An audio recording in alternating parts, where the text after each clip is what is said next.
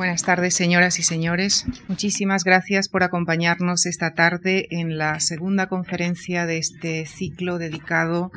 a los clandestinos y prohibidos de la Europa de los siglos XVI y XVII.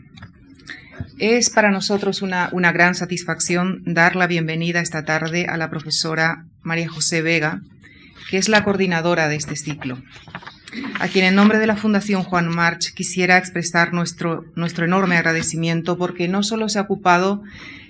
de los aspectos intelectuales de la coordinación de este ciclo, sino que se ha ocupado de mm, los más mínimos detalles organizativos del mismo. Muchísimas gracias, profesora María José. Ella es eh, doctora en Historia Moderna, doctora en Teoría de la Literatura, Además posee el título de profesor de música en la especialidad instrumental. Actualmente es catedrática de Teoría de la Literatura y Literatura Comparada de la Universidad Autónoma de Barcelona, donde fundó y dirige el grupo de investigación Seminario de Poética Europea del Renacimiento. Entre sus monografías se cuentan la teoría de la novela del siglo XVI, la poética neoaristotélica ante el Decamerón, los libros de prodigios en el Renacimiento, entre otros. Es autora además de Imperios de Papel, Introducción a la Crítica Postcolonial, y editora de La Literatura Comparada, Principios y Métodos, Literatura Hipertextual y Teoría Literaria, Idea de la Lírica en el Renacimiento entre Italia y España, y Poética y Teatro, la teoría dramática del Renacimiento a la posmodernidad. Ha editado y traducido al castellano tratados, poéticas y diálogos latinos e italianos de los siglos XV y XVI. Ha trabajado como experta de la Fundación Española de Ciencia y Tecnología y ha contribuido a la elaboración y redacción del libro blanco de la investigación en humanidades. La profesora María José Vega nos hablará esta tarde de los hitos esenciales del proceso de control sobre la lectura y la escritura en la Europa de los siglos XVI y XVII. Muchas gracias. Hola, buenas tardes. Antes de comenzar, eh, quisiera hacer una brevísima observación sobre la naturaleza y el alcance de mi intervención esta tarde aquí. En principio, ha sido mi intención proponerles a ustedes una revisión muy somera de un proceso que ha sido capital, absolutamente relevante para la constitución de la gran tradición cultural europea, que es el de la institucionalización de la censura y el de la compilación de los primeros índices de libros prohibidos. Ahora bien, eh, sabemos que son procesos que se producen en el siglo XVI, en lo que los historiadores llaman la primera edad moderna, pero a mí no me gustaría trasladarles a ustedes simplemente una historia factual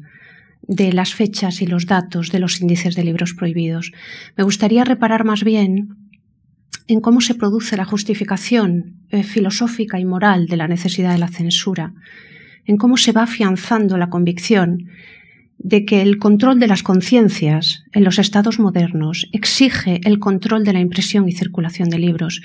y cómo tal control acaba por alcanzar a lo que se llamaban entonces libros de ficción y entretenimiento, es decir, a la, a la literatura considerada peligrosa, puesto que esto supone sancionar ya la relevancia y la incidencia directa de la literatura o de las ficciones sobre la vida social, política y religiosa de Europa. Creo que es un fenómeno relevantísimo que tiende a veces en las historias literarias a dejarse en la sombra. A mí me gustaría eh, proponerles a ustedes además una aproximación oblicua. Eh, es habitual entre los investigadores de la censura y del siglo XVI entender que el expurgo y la prohibición de obras literarias es la consecuencia última de la expansión del disenso en Europa, del disenso religioso y particularmente del luteranismo. Por ello mismo, a mí me gustaría comenzar hablándoles a ustedes de la imprenta popular reformada de algunos de sus productos, para continuar después con los mecanismos que permitieron que los moralistas y los teólogos dieran el salto de la religión a la ficción, es decir, pasar de la prohibición del libro herético o del libro doctrinal heterodoxo a la prohibición de las fábulas de los poetas, que aparentemente no inciden de manera directa sobre cuestiones de fe. Pues bien, a mí me gustaría, sobre todo, subrayar inicialmente que las jerarquías eclesiásticas a finales del siglo XV acogieron a la imprenta con entusiasmo y con calor realmente. hay eh, muchísimas observaciones que dicen que la imprenta es realmente un nuevo instrumento de devoción y de piedad, que gracias a ella se podrían multiplicar los textos religiosos y devotos, o bien que los libros de oración y doctrina llegarían lograrían llegar hasta los últimos confines del mundo. La más leída de las historias del mundo de finales del siglo XV, el Fasciculus Temporum, celebraba la imprenta, lo que llamaba ese nuevo ingenio de Maguncia, diciendo que era arte de artes y ciencia de ciencias, que había sabido repartir por el mundo un tesoro de sabiduría y de prudencia que hasta entonces muy pocos habían contemplado, que todas esas obras que sólo podían leerse en París o en Roma o en Bolonia o en Salamanca se traducían ahora a todas las lenguas y llegaban a todos los países del mundo. A mí me gustaría leerles a ustedes una sola reflexión que representa bien esta fascinación temprana por las obras de la imprenta. Es la que en 1494 se hacía un franciscano, un predicador franciscano, Bernardino da Feltre, cuando se preguntaba qué quería decir, o sea, qué quería decir en la historia, en el diseño divino de la historia, esa abundancia maravillosa de libros que dice colma cada ciudad y cada casa. Y se respondía, eh, Fray Bernardino, quiere decir que Dios, en estos tiempos desdichados y tenebrosos, infelicissimi oscurati, dice, nos ha dado tal luz que ya ningún cristiano tiene excusa para la ignorancia. Por primera vez, añade, están a la par el deber saber, el poder saber, el querer saber. Esta idea, la de que estamos en tiempos de luz, la de que el cristiano ya no tiene razones para ignorar, para ignorar a Dios o las fuentes de doctrina o la historia sagrada, es verdaderamente la que vertebra las primeras reflexiones sobre la imprenta. Ahora bien, muy pronto, esta fascinación primera por la escritura mecánica comienza a reparar no solo en sus beneficios, sino también en sus riesgos. A mí me gustaría recordarles a ustedes que hay una bula de finales del 15 de Inocencio VIII que ensalzaba, por supuesto, la utilidad de los buenos libros, pero eh, precavía ya de los riesgos de la imprenta, diciendo que muy bien podrían las prensas, con la misma eficacia que multiplican los libros buenos, difundir saberes falsos o doctrinas perversas. Y entendía por ello que el oficio pastoral de cuidado de las almas, particularmente de los obispos, debería extenderse mucho más allá de la confesión o de los sacramentos para vigilar las lecturas de los fieles y, sobre todo, el trabajo de los impresores y el contenido de los libros. Es quizá en esta bula, la Intermultipliques, de 1487, quizá la vez, la primera vez que la Iglesia piensa que la imprenta y el trabajo de los impresores cae bajo su jurisdicción, o bien que comparten jurisdicción, que es el de la conciencia de los fieles. Esta mínima reserva de inocencio, que es casi relevante por pequeña, por mínima, fue sustituida en 20 o 30 años por un hondísimo recelo ante los peligros de los libros, y muy poco después por un estricto control y una severísima represión de los productos de la, de la impresos, de la imprenta, tanto de los libros más execrables, es decir, los que siembran el disenso, como los de ficción y entretenimiento, como decía al principio. Más aún, parece como si se agudizara progresivamente el recelo ante la lectura, especialmente las jerarquías católicas, entendida la lectura de impresos, entendida como un acto poderosísimo que penetra en lo más íntimo del espíritu, que es capaz de moldear las conciencias y de crear convicciones, que construye moralmente al sujeto porque dicen somos lo que leemos, pero que por ser un acto doméstico, privado, individual y con un libro de fácil acceso, escapa con muchísima facilidad a los instrumentos de control de los poderes religiosos y políticos, especialmente cuando el libro está en manos de jóvenes, de mujeres o de clases subalternas, cuyo acceso a la textualidad siempre ha requerido como una tutela particular o singular. Pues bien, en menos de 20 años, entre fines del siglo XV y los años 20 y 30 del siglo XVI, comienzan a aparecer por toda Europa las primeras justificaciones teóricas de la censura, esto es, de la necesidad de controlar ideológicamente y de manera estricta la circulación de textos y también las primeras teorías literarias, y esto a mí personalmente me interesa casi más, que tratan explícitamente acerca de la relevancia pública y política de la lectura silenciosa y privada, es decir, de la relevancia pública de los actos más íntimos de lectura individual. El famoso heterodoxo Jean Baudin resumía su defensa de la censura con un argumento que compartían otros muchos y que habrían suscrito muchos de sus contemporáneos. Decía que la censura es necesaria porque cumple una función capital para el Estado. Dices lo que llamaba conscientias munire, es decir, amurallar o fortalecer las conciencias en sentido militar tutelar, digamos, el acceso a ese espacio íntimo y privado al hombre interior donde las leyes no pueden llegar. Es decir, las leyes, asegura, nos permiten vigilar lo que un hombre dice o hace. Pero solo la censura nos permitiría vigilar también lo que piensa y lo que imagina. O mejor, la suma de censura y confesión formarían los perfectos tribunales de la conciencia. Sé bien que no es este el lugar para hacer un censo o una lista de títulos de estos textos que mucho antes de que se compilasen los índices de libros prohibidos ya recomendaban el estricto control de las prensas. Pero no quisiera pasar en silencio que estos son los años en los que un teólogo de la Sorbona, Gabriel Puterbeo, publica el Teotimus sigue de Tollendis Libris, quizá, casi seguro, el primer libro que se publica en Europa para justificar en términos filosóficos, políticos y literarios por qué conviene censurar y expurgar libros, incluidos los de ficción. Quizás la primera teoría de la censura moderna escrita en Europa. Son estos los años también en los que el teólogo Conrado Bruno escribe el De Comburendis Libris, que versa sobre la ejemplaridad de la quema en la plaza pública de determinados libros. Y hay también muchos humanistas que son partidarios de la lectura como alimento espiritual, como elemento de la construcción moral del sujeto, partidarios de la recuperación plena de las letras clásicas, que paradójicamente defienden la censura cuando se trata de poner esos mismos libros en lengua vulgar, o cuando se trata de sacarlos o de hacerlos accesibles fuera de un estricto círculo académico, o de un estricto círculo de varones instruidos. Es decir, no son solo los teólogos como Puterbeo o Bruno los que están reclamando la vigilancia pública de libros. Dentro del humanismo, en obras, por ejemplo, como las de Juan Luis Vives, hay ya una importantísima tensión censoria. Lo que quería más o menos trasladar o hacer vívido es que mucho antes de que se compilaran los índices de los libros prohibidos, eran ya muchos los intelectuales, los hombres de iglesia, los humanistas, los moralistas, los teólogos, que habían requerido por escrito una intervención urgente sobre la circulación de libros. De algún modo ejercían una suerte de, censura difusa que proscribía los libros vitandos, los libros malos, y sobre todo se ejercía una censura difusa, no escrita, pero férrea, sobre las lecturas que les eran permisibles a las mujeres. Es decir, antes de los libros prohibidos, antes de la formalización de los índices, hay una eficaz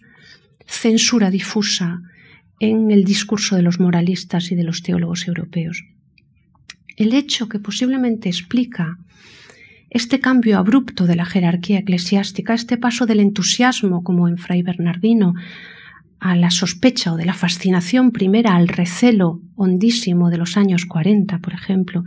es sin duda la fulminante expansión del luteranismo, que en muy pocos años convulsionó absolutamente la vida política de Europa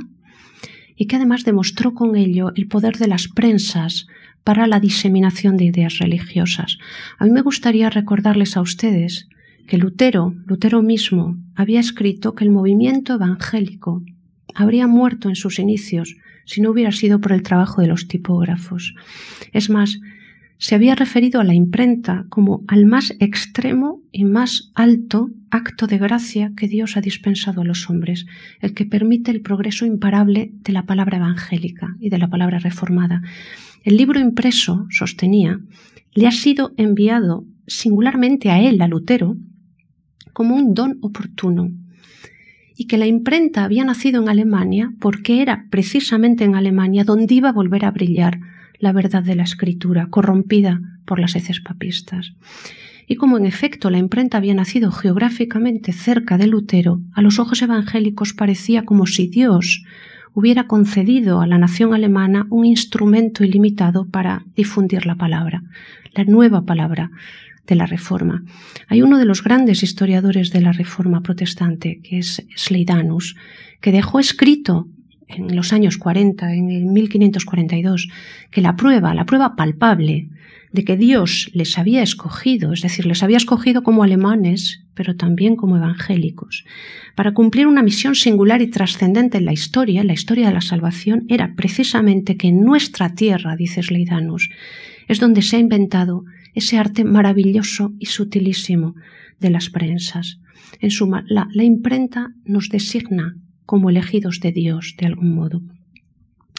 Y en efecto, si se quita el mesianismo de todas estas afirmaciones, es cierto que el triunfo del luteranismo fue posible gracias a la masiva producción impresa de varias ciudades alemanas y además de la especialización de los tipógrafos en el libro religioso y devoto, en todos los sectores, desde la más humilde hoja impresa y panfleto hasta el más complejo de los infolios latinos, es decir, desde el mínimo texto doctrinal al tratado teológico o a la Biblia en vernacular. Y es realmente muy difícil subestimar la magnitud de esta producción. Al comienzo de la Reforma, escasamente en los años 15-20 del siglo XVI, había ya 60 ciudades en Alemania que tenían taller de impresión. En Wittenberg, que no llegaba ni a los 3.000 habitantes, había nada menos que siete imprentas cuando Lutero estaba activo. Lutero además dominaba, o fue tan prolífico, digamos, que dominaba el comercio de libros en Alemania mucho más que cualquier otro autor profano o espiritual. De hecho, entre la, exposición pública de las 95 tesis, es decir, en 1517, y la dieta de Worms, escasamente en el 21, en tres años apenas, Lutero escribe 30 textos. Cierto que algunos son muy breves, pero son 30 nada menos. Y hay estimaciones, hombre, siempre aproximadas, de que más o menos por los años 20 hay 300.000 obras de Lutero circulando en el imperio. Pongamos que quizá las cifras exageren, pero son muchas 300.000, son casi tantas como lectores, como gente sabía leer verdaderamente en ese momento. El éxito del luteranismo, pues, fue, en cierto modo, una consecuencia directa de un uso muy sagaz de las prensas como instrumento de propaganda y también, por supuesto, de la elección de la lengua vernacular como lengua de la transmisión de ideas. Por contraste, realmente los teólogos católicos estaban mal preparados para esta lucha. Para empezar, porque seguían pensando que era el latín y no el vernacular, la lengua más adecuada para la controversia religiosa, entre otras cosas porque era la única semánticamente capaz de dar cuenta de la sutileza de la doctrina. Además, eh, tenían también la convicción de que las disputas teológicas se dirimen realmente en hábitos cerrados o colegiales, es decir, en sínodos, en concilios, en cátedras, con disputaciones, pero nunca se ventilan en la plaza pública, en panfletos, en hojas vernaculares, con o ante un pueblo que realmente no es capaz, según los teólogos católicos, de apreciar la sutileza de la interpretación escrituraria o la complejidad del dogma. En cambio, la propaganda impresa del luteranismo sí supo y sí quiso dirigirse de manera muy eficaz a lo que Lutero había llamado el hombre común, es decir, el que ignora el latín, el que lee posiblemente con mucha dificultad, al que destina textos muy simples, muy contundentes, muy breves también, y generalmente acompañados de silografías. Quizá el hecho más significativo de todas las costumbres tipográficas de la Reforma, de estos años de consolidación de la imprenta, sea precisamente el nacimiento de la propaganda visual en el libro impreso, en el libro popular. Es quizá la característica más singular del libro doctrinal de la Reforma, del libro para el pueblo. Yo he querido traerles a ustedes en unas fotocopias que han tenido la gentileza de, repartir al principio, un único ejemplo de estos libritos de la Reforma, que son populares, pequeños, ilustrados, que tienen una gran tirada. Y de entre los muchos posibles, me he decidido por un pasional de Martín Lutero, que tiene apenas unas 15 hojas y que fue publicado en 1521. Los pasionales eran unos libritos de devoción que contaban la vida de Cristo, la vida y la pasión de Cristo. Y el luterano es precisamente eso, una vida de Cristo contada en 15 estampas y acompañados de un texto muy breve. Ustedes lo pueden ver en las primeras páginas. El texto es brevísimo, además. He reproducido tres dobles páginas de este pasional en las fotocopias. Lo singular es que a cada imagen de la vida de Cristo, que está siempre en la página par, en la página de su izquierda, a la representación de la vida de Cristo, decía, le corresponde como endíptico, en la página de la derecha, una contraimagen que retrata los vicios de los pontífices, bajo el rótulo de Anticristi, de Passional Anticristi. Las silografías, por tanto, están siempre en pares, se conciben como una antítesis, y así, por ejemplo, en la primera ilustración, en la 1.1, a la imagen de Jesús, que no sé si pueden ustedes verla bien, eh, a la imagen de Jesús, que está arrodillado ante los pobres y enjugando los pies de los menesterosos, se contrapone la imagen del Papa, ante quien se arrodillan todos los poderosos de la tierra. En el segundo caso, en la imagen 1.2, a la estampa de Cristo, que está expulsando a los mercaderes del templo, se contrapone la del Papa, que está negociando con indulgencias y comerciando con bienes sagrados, con una ostentosa mesa llena de dinero delante. Es decir, el librito realmente podría describirse como una colección de 15 oposiciones, en las que hasta el lector más torpe y más ignaro podría concluir que el papado y la Iglesia de Roma es el estricto reverso del ejemplo de Cristo, por no decir que su perversión. Es pues en efecto un pasional, y más que un pasional, es también una sátira y una, una reprehensión de las costumbres de la curia romana y del papado. La última estampa, esta, la que tiene el número 1.3, es la que cierra el libro, y muestra la ascensión de Cristo al cielo para concluir, y en la página enfrentada cómo el Papa se precipita en las fauces del infierno arrastrado por una legión de diablillos, donde le esperan, por cierto, unos monjes que no sé si se ven bien en la reproducción. Es decir, la crudeza de la crítica y la sátira antipapal es extrema en todos estos segmentos más populares de la producción impresa de la Reforma. Las decenas de casos decenas y decenas de casos me impiden consignar ni siquiera una muestra representativa. A mí me ha parecido quizá singular, creo que es singular quizá a ojos contemporáneos, la abundancia de panfletos y de textos que aprovechan los motivos escatológicos para la sátira papal. Yo les he reproducido una breve selección en las tres ilustraciones siguientes, que son ilustraciones de un libro que podríamos llamar literario, un librito de versos de Martín Lutero, en el que se muestra, por ejemplo, en la ilustración 2.1, cómo los campesinos responden con ventosidades a los edictos del Papa, o bien, en la página siguiente, en la ilustración 2.2, cómo los campesinos están defecando en la tierra papal. Es una imagen que, por cierto, en el texto está acompañada de unos versos de Lutero que cuentan que los campesinos están haciendo en la tierra papal lo que primero el Papa ha hecho con la verdadera doctrina de Cristo, a saber. Y la tercera de las muchas que hay representa al Papa cabalgando sobre una cerda con un excremento en la mano para ilustrar la llamada del Papa al concilio. Esto es lo que el Papa nos trae a los alemanes, lo que tiene el excremento de una cerda. Son muchas las hojas que figuran cardenales, por ejemplo, adorando ventosidades del Papa, o como la que se reproduce en la página siguiente, que procede del taller de Lucas Cranach. Son muchas las hojas de versos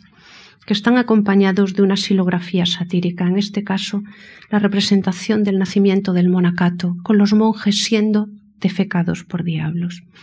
Además de aprovechar los motivos escatológicos, son muy comunes las asociaciones diabólicas. Habitualmente el Papa, los cardenales, los monjes, la curia romana están coronados por demonios, o el Papa aparece amamantado por diablesas, o están abrasándose en el infierno. Huelga decir que todo este tipo de librito que inundó literalmente Alemania con libros de bajo coste fueron fulminantemente prohibidos por la Iglesia de Roma, no menos que los libros doctrinales de Lutero. Además, o por si esto fuera poco a los ojos de la curia, Lutero aparece siempre en su iconografía propia, los retratos de Lutero que circulan impresos por Europa, aparece siempre con un libro abierto al que señala. De los centenares de retratos de Lutero que proliferan en silografías, yo les he traído a ustedes solamente uno, que he considerado representativo y que está en la página siguiente. Es un retrato de Hans Baldung,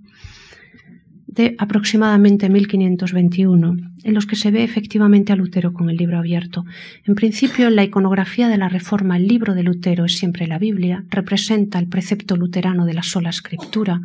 la invitación a todos los creyentes a la lectura del texto escriturario, su política de traducción al vernacular de los testamentos. Pero además la propaganda reformista propone con mucha frecuencia en el retrato de Lutero el nimbo que la iconografía cristiana es símbolo de santidad,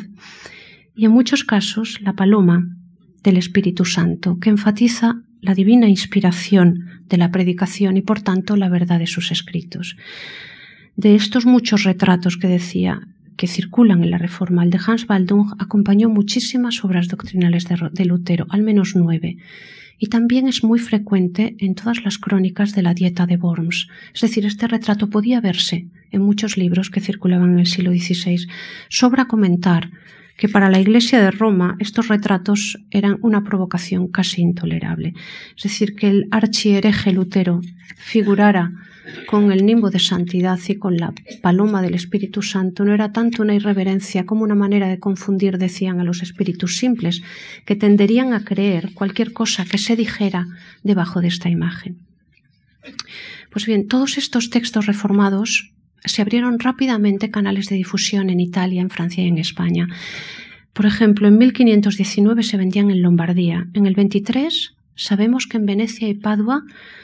los benedictinos conocían las obras de Lutero y las estaban discutiendo en su congregación. Hay cartas de impresores suizos, por ejemplo de Frobenio, en el que le cuenta Lutero cuántos libros suyos está enviando a Francia y España o a la feria de Frankfurt. Sabemos, además, que los marranos de los Países Bajos expulsados de España habían traducido ya a Lutero al castellano en 1520, quizá la primera lengua a la que se traduce a Lutero. No queda ni rastro de estas traducciones por efecto de la censura pero inquietaron indudablemente a las autoridades eclesiásticas. La difusión de estas obras era tan rápida que ya en el 24 Clemente VII ordenaba a los obispos italianos de esas ciudades que él pensaba que estaban más expuestas a la penetración del libro luterano, es decir, a Venecia, a Trento, a Nápoles, que quemaran cuanto libro de Lutero pudieran confiscar. En España, también las autoridades comienzan a afanarse realmente por interceptar estos envíos de libros que vienen de Suiza y los Países Bajos. Hay incluso un famoso alijo de libros luteranos que se interceptan en el puerto de Valencia. En cualquier caso, la percepción de que la circulación del libro de Lutero es inmensa es una percepción muy vívida y muy extrema. Decía Alfonso de Valdés que los luteros se vendían en calles y plazas y realmente tenemos testimonios de que los libros más doctrinales, los menos virulentos de Lutero, suscitaban interés y a veces también adhesión, sobre todo en la crítica de determinadas costumbres del clero, de la que participaban también muchos cristianos no protestantes. Ante todo, parece afirmarse la convicción de que el hereje luterano es el más diligente en la factura de libros. Yo no quisiera aburrirles a ustedes con testimonios de esta vívida percepción de que el libro hereje llena Europa, pero me gustaría leerles un único texto que creo que sirve por todos los demás, que es un buen testimonio de esta percepción. Lo escribe un, franciscano que está en Burgos, no precisamente en el centro del imperio, en 1537, y escribe lo siguiente, dice, qué prisa, qué prisa ha habido en los herejes luteranos de escribir libros, qué diligencias de los impresores de los publicar e imprimir, libros ambiciosos, de ambiciosos estilos e ingenios de propia cabeza, sin seguir las reglas derechas de los santos doctores. Y así pasa que jamás hubo hereje que no fuese ambicioso de escribir e imprimir libros de propia y soberbia cabeza, los cuales apenas salían de la mano del componedor cuando ya estaban aparejadas las manos avarientas del impresor para los imprimir. De aquí es de notar una pestilencia lastimera que pasa en la Iglesia, que con impresiones y traducciones ambiciosas se hinche la cristiandad de errores. Es, y fin de la cita. Es decir, con impresiones y traducciones se hinche la cristiandad de errores. Quizás sea todavía un mejor indicio de lo asentado de esta relación entre libro y herejía la representación alegórica que Cesare Ripa en su famosa iconografía le dio a la herejía y que he reproducido al final de las fotocopias. La iconografía de Ripa, como saben, se reeditó incesantemente en toda Europa, sirvió de guía a escultores, poetas y pintores para la representación alegórica de determinados conceptos. Pues bien, en esas páginas Ripa invita a los pintores, a los escultores, a los poetas que cuando tengan que figurar la herejía la representen como una anciana desnuda con pechos secos y con un solo atributo principal, que es un libro abierto en la mano del que salen serpientes, es decir, del que sale la ponzoña de las malas doctrinas que envenenan el espíritu y que la herejía recoge y disemina con la mano derecha. Es decir, que el principal atributo de la herejía en la representación alegórica sea un libro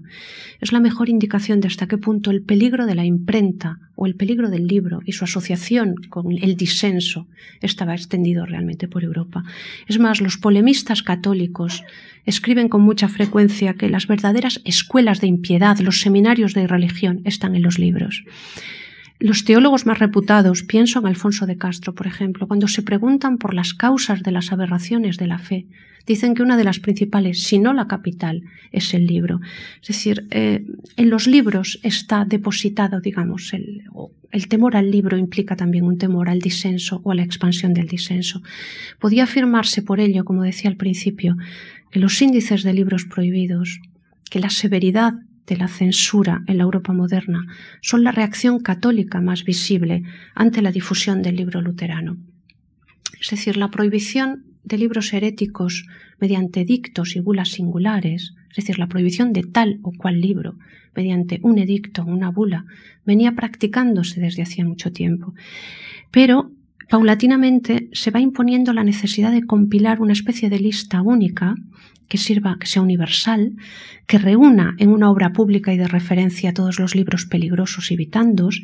que facilite el trabajo de los censores, que permita retirar los ejemplares a los libreros, que permita también aplicar con consistencia la prohibición, por ejemplo, en el confesionario y los tribunales. Los índices de libros prohibidos más importantes, pues, cuando llegan, en 1559 el romano, en 1564 el de Trento, llegan ya al final de un proceso un proceso largo, relativamente prolongado, en el que han sido crecientes los testimonios inequívocos sobre el temor al impreso o sobre la necesidad de controlar el acceso al libro. El asunto es extraordinariamente relevante, a mi juicio, porque por vez primera en la Europa moderna se viene a reconocer que la lectura es un asunto de Estado, es decir, que la imprenta implica una cuestión de Estado, que leer es un acto privado con consecuencias públicas. Y a mí me interesa muy particularmente, además, cómo se produce ese salto, cómo de prohibir el libro hereje, el libro del disenso, las Biblias en vernacular, el Talmud, los libros judíos y los libros de devoción, se pasa a prohibir lo que hoy entendemos que es literatura, es decir, los libros de ocio, de ficción, de entretenimiento, las fábulas poéticas, la prosa narrativa. En este punto hay además muchas diferencias nacionales. Eh, como ustedes saben, el primer índice español de libros prohibidos es el del Inquisidor Valdés, de 1559, que es bastante independiente del índice romano del mismo año. Pues bien, Valdés o el índice español es muy poco restrictivo con la literatura, verdaderamente. Valdés se ensaña más con los protestantes, es decir, con la literatura espiritual, con las Biblias en romance, con todos los libros de piedad y oración, es cierto que prohíbe a Boccaccio, por ejemplo, o a Giovan Battista Gelli, prohíbe literatura, pero sobre todo prohíbe a Francisco de Borja, a Juan de Ávila o a Fray Luis de Granada. Le preocupa el disenso religioso. Dice que no ha de leerse ni publicarse ningún texto que hable de los sacramentos o de la religión cristiana. En cambio, el índice de Pablo IV, el índice italiano, evidenciaba un recelo inmenso ante la literatura. Se podría decir que la literatura italiana entra en masa en el índice de 1559, que es además del mismo año. Ese recelo por la literatura que tiene el índice de Pablo IV lo tienen también los índices portugueses y franceses, y sería creciente además a lo largo del siglo. Pues bien, la prohibición inicialmente afecta de lleno a lo que hoy llamaríamos digamos, literatura de ideas, es decir, las que bajo la fábula trasladan una tesis, es decir, afecta por supuesto a Maquiavelo, a Erasmo, a Valdés, a Gelli, a Pierre Charon mucho más tarde, a Buenaventura de Perrier y a otros muchos. También retrospectivamente se expurgan muchos textos clásicos, como por ejemplo el segundo libro de la historia natural de Plinio, por ateo y negar la inmortalidad del alma y la providencia. Se expurgan algunos textos de Luciano por irreverentes y se hacen desaparecer discretamente de algunas ediciones algunos parlamentos del portavoz epicúreo del De Natura de Orum de Cicerón y así sucesivamente. Pero también se prohíbe, por ejemplo, la ficción sentimental, según los censores, porque favorece conductas pasionales, porque sugiere la relación amorosa o permite concebirla, porque propicia que el lector y sobre todo las lectoras se imaginen a sí mismas en la situación que el texto describe, por lo general poco casta, o lo que es peor, que anhelen verse en una situación como la que el texto describe. Decía Osuna que yerra el padre que encierra a su hija bajo siete llaves para que no vea un solo hombre y le deja un amadís en las manos, que es peor que conversar con cien de ellos. Y decía también Malón de Chaide que es muchísimo más dañino dejar una diana, la diana de Montemayor, la novela pastoril, dejar una diana en la faldriquera de una doncella que un cuchillo en las manos de un loco. Es decir, el recelo ante la ficción sentimental y su efecto sobre determinados sectores de población es muy extenso. En el índice francés entra en la prohibición la cárcel de amor en su traducción francesa, la fiametta de Boccaccio, casi toda la ficción sentimental que hoy parece tan leve a los ojos de los lectores contemporáneos. Hay manuales de confesión y sumas de pecados que bajo el pecado de lujuria o bajo el de vana curiosidad ponen la lectura de novelas, sobre todo de Boccaccio, de Pantagruel, de la cárcel de amor, de la Celestina, de la Madís y de toda la materia de Bretaña. El jesuita Antonio Posevino, el italiano, llegaría incluso a sugerir en un texto maravilloso de su biblioteca, dice que el diablo mismo ha inspirado la traducción al francés de ese espantoso libro español, el Amadís, para corromper las almas y favorecer así la invasión luterana. Es decir, lo que el diablo no consigue con la herejía, lo confía a los libros deshonestos. El Amadís va por delante reblandeciendo la moral para que luego la penetración del luteranismo sea más eficaz o más fácil. Se censura también, por supuesto, íntegramente la literatura erótica y obscena, tanto la clásica como la moderna, desaparecen absolutamente del mercado editorial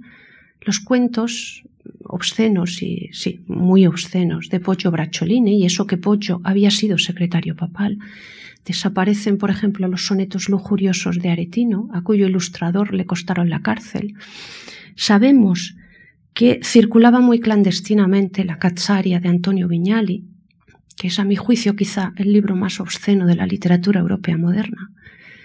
y que cuenta las aventuras y desventuras de un pene narradas por él mismo, y que es un libro que se difundió manuscrito por toda Europa. No sé si, me permiten el inciso, no sé si ustedes recuerdan que en un pueblecito de Badajoz que se llamaba Barca Rota, en un momento dado un señor iba a hacer una reforma de su casa, tiró un muro y apareció una pequeña biblioteca emparedada, donde había un lazarillo, un libro de Erasmo, un libro de quiromancia, una historia del turco y una cazzaria manuscrita en italiano de Viñali. Es decir, una mezcla de libros que solamente tiene sentido porque uno es de religión, otro es de devoción, otro es una novela obscena. Solo tiene sentido porque todos estaban prohibidos y que posiblemente su dueño los emparedó para no tener problemas. Porque una pragmática de Juana en nombre de Felipe II en 1558 daba pena de muerte a quien poseyera libros prohibidos. Por lo tanto, no era ninguna broma, digamos, tener en casa volúmenes de esta naturaleza. Decía todo esto porque mm, los moralistas y los teólogos lograron establecer lo que a veces parecía imposible, es decir, una conexión entre el luteranismo y muchas de las ficciones que habían sido escritas mucho antes de Lutero o no tenían ninguna relación aparente con la Reforma. Es el caso, por ejemplo, de Antonio Posevino, cuando dice se, empieza por traducir el Amadís y se acaba uno haciendo luterano. A mí me gustaría eh, mostrar más este vínculo con un caso,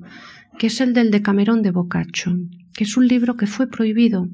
en todos los países y en todas las lenguas, pero que luego fue perdonado en Italia y pudo al fin circular muy expurgado, muy retocado,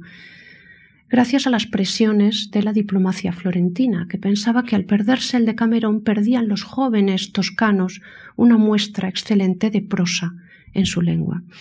A mí me parece un caso muy interesante porque el de Camerón fue prohibido en efecto por lascivo, pero sobre todo por sus errores de religión e irreverencia, y de hecho los censores ordenaron eliminar de todas las novelas lo que concierne, decían, hablando mal o escandalosamente, a sacerdotes, frailes, abades, abadesas, monjes, monjas, obispos, vicarios, es decir, a toda persona o a toda cosa sagrada, cambiando la identidad de los personajes o bien mediante cualquier otro expediente. De este modo, la primera revisión del texto, el primer expurgo, afectó solo a las ofensas religiosas y los comisionados para expurgar el texto, todos profesores universitarios, intelectuales, secretarios de corte, dejaron casi intactas lo que ellos llamaban las cose d'amore, porque decían que no habían sido llamados para ejercer ese tipo de expurgo o ese tipo de, de censura. Me interesa sobre todo traer aquí las palabras muy resumidas de Vincenzo Borghini, que fue el censor que encabezó la comisión encargada de expurgar el Decamerón. Y decía Borghini que en los tiempos pasados, dice, ni siquiera hace mucho, no se habría reparado en unos escritos como estos, que tienen como fin el solaz y el deleite, o que pudieran deslizarse hacia la irreverencia al burlarse de cosas sagradas. Dice, al igual que los rayos del sol no se manchan con el fango sobre el que se posan, tampoco la doctrina verdadera se mancha con fábulas e invenciones de poetas. Son fábulas y son invenciones. Ha surgido, sin embargo, una nueva perturbación y opiniones nocivas y extrañas, y por ellas, por esa perturbación, por esas opiniones, se ha juzgado bueno quitar la ocasión que pueda desviar las mentes más simples del camino recto, y se ha juzgado bueno prohibir o corregir algunos libros que sin ellas, sin esas opiniones y perturbaciones, no se habrían tocado. A menudo, continúa Borghini, los tiempos, los lugares, los nuevos accidentes mudan la naturaleza de las cosas y alteran su cualidad. O mejor, si ustedes prefieren, la lectura de un texto no es la misma antes y después de la perturbación luterana. Es decir, la herejía luterana, viene a reconocer Borghini, ha cambiado la lectura o de cualidad el de Camerón. Las novelas de Boccaccio que presentan a miembros del clero implicados en asuntos amorosos o profanos podían leerse como coincidentes con las acusaciones luteranas contra la jerarquía católica. Es decir, de hecho, la instauración del matrimonio sacerdotal en la Iglesia reformada estuvo acompañada de gravísimas acusaciones de lujuria incontrolada hacia el clero católico. Es una acusación que el de Camerón, que se había escrito mucho antes de Lutero, parecería corroborar después de Lutero al igual que reprueba el tráfico con sacramentos, la proliferación de reliquias, el comercio con cosas sagradas. Paradójicamente, pues, el de Camerón, leído después de la Reforma, era mucho más peligroso,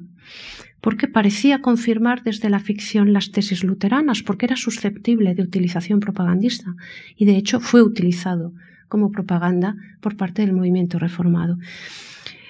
Eh, quizá por ello lo llamativo del primer expurgo decía es que todos los personajes religiosos han sido sustituidos por laicos, es decir, el sodomita de una novela no era ya un abad o un obispo, sino un zapatero o un sastre.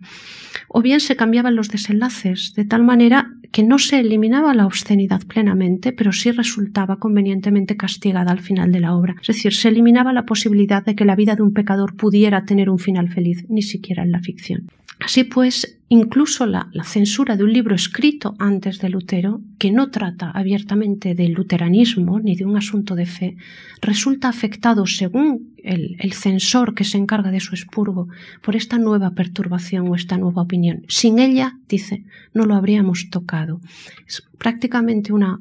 un reconocimiento de hasta qué punto el movimiento luterano afectó a la percepción de la censura literaria. A riesgo, pues,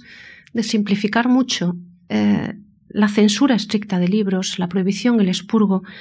hicieron desaparecer, por una parte, muchos títulos, del que hoy no podemos leer, de los que solo tenemos noticias indirectas. Ha desaparecido, por ejemplo, la versión quinientista de ese legendario libro que se llamaba De Tribus Impostoribus, que supuestamente demostraba la impostura de los tres grandes fundadores de religiones, Moisés, Cristo y Mahoma. Ha desaparecido sin dejar rastro el libro de los dieciséis placeres, que versaba sobre lo que su título indica. Los sonetos lujuriosos del aretino se han conservado milagrosamente porque se descubrió eh, hace no más de 100 años un único ejemplar en una biblioteca privada y así sucesivamente. Pero además la censura no solo prohíbe o expurga, sino que también genera conductas. Es decir, propicia la anonimia, por una parte, como forma de salvaguarda, también la escritura de la ambigüedad, la circulación alternativa de textos de forma manuscrita o con pies falsos de imprenta, prolifera también el uso de heterónimos en tiempo de censura o bien la práctica muy curiosa de poner glosas impías a libros impecablemente ortodoxos. E incluso de lo de meter, digamos, morcillas de libros heterodoxos en libros permitidos durante el proceso de impresión. Nosotros sabemos bien que en tiempos de censura además prosperan las formas de escritura ambigua, es decir, eh, las formas de ocultamiento de sentido, los modos de escribir que permiten a los autores evitar la persecución. Es decir, puede presumirse siempre que la censura favorece una forma de escribir entre líneas, que exige a su vez un lector avezado capaz él también de leer entre líneas, y que además propicia modos singulares de decir que hacen que las verdades esenciales de un texto no sean inmediatamente aparentes para todos los lectores. Esto, lógicamente, plantea muchos problemas al crítico contemporáneo, puesto que siempre está entre el riesgo de la sobreinterpretación y el riesgo de la lectura baja de los textos que se escriben en tiempos de censura. En realidad, posiblemente nuestra lectura de los grandes clásicos del siglo XVI y XVII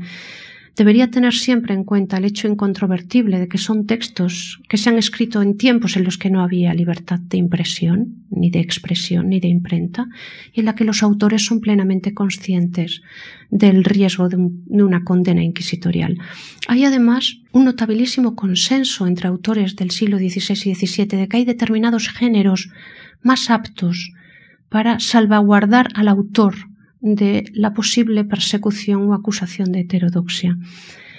Quizá el diálogo es el que ha recibido más atención por parte de los preceptistas contemporáneos. Uno de ellos, de los más famosos, es Calígero.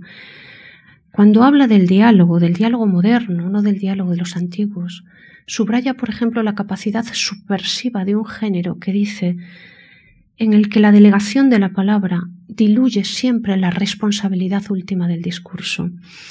El anónimo autor del Theophrastus Redivivus, que es un libro clandestino y ateo, quizá el más famoso de los libros clandestinos del, siglo XVII,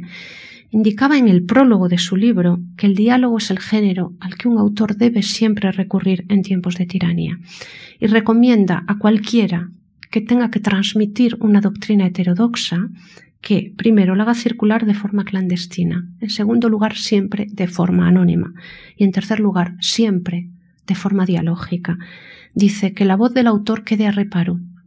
que se disponga la heterodoxia siguiendo la estrategia de Luciano, del griego Luciano, esto es, atribuyéndosela siempre a personajes poco recomendables, a ladrones, a putas, a animales y a muertos. Que haga, en fin, como se sugiere, dice en la segunda epístola platónica, que nunca se sabe realmente si habla Sócrates o si habla Platón, o quién diablos habla en los diálogos. A Erasmo, escritor de diálogos, le reprochaban sus contemporáneos que el diálogo, eh, sus diálogos, eran como los rostros de los leprosos, en los que se ven a la vez la parte sana y la parte enferma, es decir, la ortodoxa y la heterodoxa. Decían que no hay belleza posible con esta lepra que devorará por entero el discurso. Uno de los autores más perseguidos en el siglo XVI, Bonaventura de Perrier, que se suicidó antes de que le ejecutaran, decía o defendía su ortodoxia diciendo que él era autor de diálogos, que no era él quien merecía la hoguera, sino los ladrones y los perros y los mendigos, que son los que conversan en sus obras. Y la breve y leidísima teoría del diálogo que antepuso Diógenes Laercio a su vida de Platón, y que fue muy conocida en los siglos XVI y XVII, aseguraba que un autor cauto, que quiere ponerse de verdad a reparo de la tiranía, nunca deja saber quién habla realmente en sus escritos. Es casi lo mismo, por cierto, que acaba diciendo un autor español, Francisco Mejía, autor de coloquios, que dice yo escribo, diálogos porque es el único género que me permite tirar la piedra y esconder la mano. O lo dice también Alejo de Venegas. En, en el diálogo hay siempre cizaña entre el trigo, pero es difícil acusar al autor de ser quien ha puesto la cizaña y no el trigo. Me interesan todas estas observaciones y otras muchas semejantes porque realmente en el molde del diálogo y también en boca de esos personajes poco recomendables que decía el Teofrasto, la parte enferma del rostro del leproso, es donde muy a menudo se aloja en la literatura europea el discurso del disenso y de la heterodoxia, o del ateísmo, de la contestación religiosa y política. Es decir, la literatura más prohibida y más peligrosa, incluso más peligrosa que las obscenidades de Aretino, fue precisamente la de los diálogos, la rica literatura dialogal que se escribe en los siglos XVI y XVII, la más filosófica de las ficciones, y que entra de una manera muy conspicua en todos los índices. Baste pensar en que se prohíben los diálogos de Erasmo, los de Deperrier, los de Alfonso de Valdés, los de Giovanni Battista Gelli, los de Giordano Bruno y un largo etcétera. Y dentro del diálogo importarían quizá esos portavoces del disenso, es decir, son interesantes e importantes por sí, esos personajes enfermos, los animales, los inferiores, los siervos, y sobre todo los personajes vencidos, los que siempre pierden en la argumentación, los que son confutados, es decir, aquellos en los que es más seguro, porque pierden, desplegar un argumento de disenso. Así pues, eh, la censura tuvo importantísimos efectos cualitativos. Es decir, no solamente importa la censura porque retire libros de la circulación, porque elimine una parte de la tradición literaria, es decir, porque quite o expurgue, sino también porque genera conductas, conductas de escritura, es decir, no solo condena la clandestinidad o hace desaparecer textos, sino que también alienta determinados géneros o determinadas maneras de decir. Por supuesto, la censura también tiene importantes efectos cuantitativos.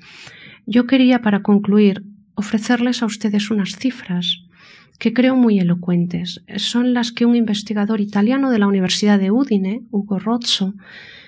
compiló cuando echó cuentas para intentar hacer un balance de cuál había sido el efecto de la censura en la historia de la literatura y del libro. Y de atender a sus cifras, y sus cifras son solo para el siglo XVI, ¿eh? De atender a sus cifras, decía, se prohíben 1.900 autores. Los absolutamente condenables son 1.400. De ellos, 900 están una sola vez, pero con la, la Sopera Omnia, nada menos. De Erasmo de Rotterdam figuran 59 obras prohibidas. Son solo unos 500 los autores de los que se prohíben una o dos obras, pero a ellos habría que sumar unos 450 textos que son anónimos y por supuesto 210 ediciones integrales de la Biblia y del Nuevo Testamento. También se podría, por cierto, echar cuentas reparando no en los autores sino en los tipógrafos, es decir, dónde están esos señores que imprimen libros prohibidos, que por cierto se llevan la palma los de París, los de Lyon, los de Amberes, los de Basilea. Pues bien, con estas cifras, digamos, no es descabellado asegurar que con la literatura desaparecida, proscrita, clandestina y expurgada se podría realmente escribir una historia literaria diversa, no menos copiosa que la oficial, y en cierto modo trazar la historia y la teoría de esta literatura clandestina y peligrosa de las ficciones prohibidas sería trazar la historia de lo que en Europa pudo y no pudo leerse, por contraste con las historias de la literatura que conocemos, que adoptan siempre el punto de vista de la escritura. Yo creo que esto procuraría una nueva perspectiva en la gran tradición cultural europea y sobre todo una nueva perspectiva de esas tensiones políticas que están vinculadas al uso y al control de las ficciones y de los textos literarios. Hay muchos historiadores de la cultura, sobre todo desde Jacob Burckhardt, que han construido una percepción del Renacimiento como una era, digamos, de, de luz, sobre todo el siglo XVI, de recuperación de los clásicos, de vuelta a la antigüedad, de nacimiento de un nuevo antropocentrismo de la afirmación de una suerte de hombre nuevo consciente de sus capacidades. Esta perspectiva parece olvidar que el siglo XVI es también el siglo en el que intelectuales, humanistas, teólogos y hombres de Iglesia construyen una justificación política y moral de la necesidad de la censura en los nuevos estados, son también quienes refinan los instrumentos para acceder, como decía Baudin, al hombre interior, es decir, a lo más íntimo de la conciencia y allí donde no pueden llegar las leyes. Por mi parte es todo. Muchísimas gracias.